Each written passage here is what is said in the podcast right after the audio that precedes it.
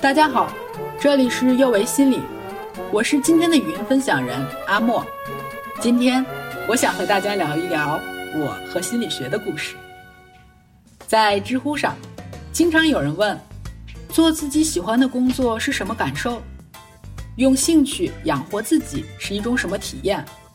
我都可以去下面写千字小作文。我的一生，或者说我的职业生涯，都没离开“兴趣”这个词。我之前的工作和心理学没有什么关系，甚至和我自己的专业经济学没有关系。我小时候的梦想是当一名漫画家，虽然没有学过专业的美术，我依然靠着热情和自学，傻乎乎地闯进了这个行业。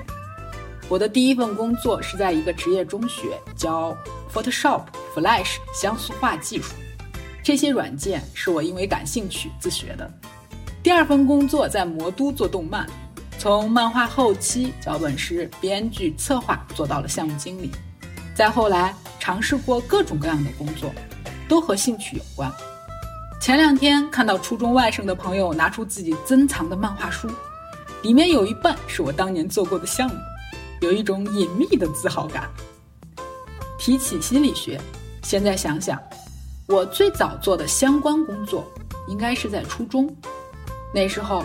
每天早上要跑操，有一天，我注意到班上一位平时默默无闻的女孩子，一直落在队伍后面，情绪很不好。我过去和她聊天，她边哭边说自己特别糟糕，学习很努力却没有进步，对不起父母，对不起老师，对不起自己。她说想从家里的楼上跳下去，攒了好多感冒药，想去死。我记得那天跑操结束时，他泪没干的脸上带着笑。也许，那时候我就与心理学结了缘。在动漫行业工作的时候，遇到最多的是梦想和现实的纠结问题。遇到了很多人被心理问题所困，有些人将这些困扰变成了作品，有些人被这些困扰打败。那个时候，由于兴趣和对人性的好奇，我开始用业余时间看各种书籍，学习专业的心理学知识。后来，我自己也经历了一些人生的波折，遇到了很多糟心事，也遇到了很多贵人，离开了自己喜欢的动漫行业，在心理学的领域中重新起航。那一年，我三十刚出头。老话说：“三十而立。”而我在三十来岁，离开自己的舒适区，进入到了一个完全陌生的行业里，从底层开始做起，说心里没有落差，那是不可能的。我在咨询室里坐了近三年的冷板凳，每天看着别的咨询师和来访者进进出出，而自己完全不知道要怎么开始。晚上回家看着一本又一本的专业书，不知道怎么做咨询，那就从自己感兴趣的选题《心理学诗梦》开始吧。图书馆里相关内容的书架，从第一本开始挨着看，忘了自己曾经也是张总、小倩姐，我就像一块新的海绵，贪婪地吸收着知识。那段日子，难熬且痛快。很多人说你三十了要如何如何，你三十岁了应该如何如何，你是女人要如何如何，在咨询室里经常听到这样的话。为什么要让别人定义你的人生呢？自己的人生难道不应该自己说了算吗？三十怎么了？四十又怎样？难道你不叫某某，你叫三十四十吗？世上最不应该的是应该这件事，没有什么事情是应该的，都是选择。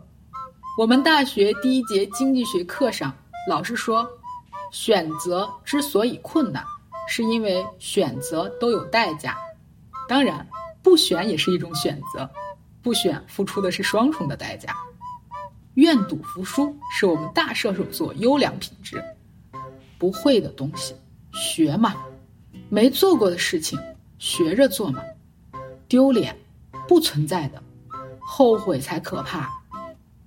当你放下那些心理负担、偶像包袱，把自己当成一棵小树的时候，你就会疯狂地吸收所有的阳光雨露。感谢我的朋友、同行、前辈和我的咨客们，我一次次在经历中学习成长，并将这些东西再次用到我的工作和生活中。以前我写故事给别人看，现在我坐在咨询室里听别人讲述自己人生的故事，并和他们去探索生命的各种可能。这个感觉是非常奇妙的。我陪着一些人熬过自己生命的灰暗时刻，也看着笑容再一次回到他们的脸上。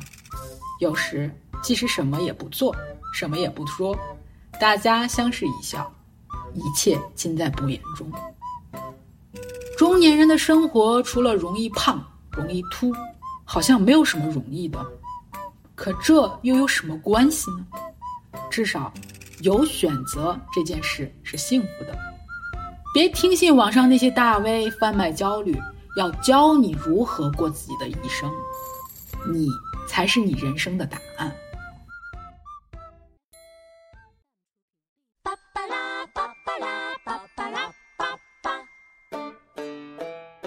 这里是幼为心理，我是阿莫，也是心理咨询师张倩。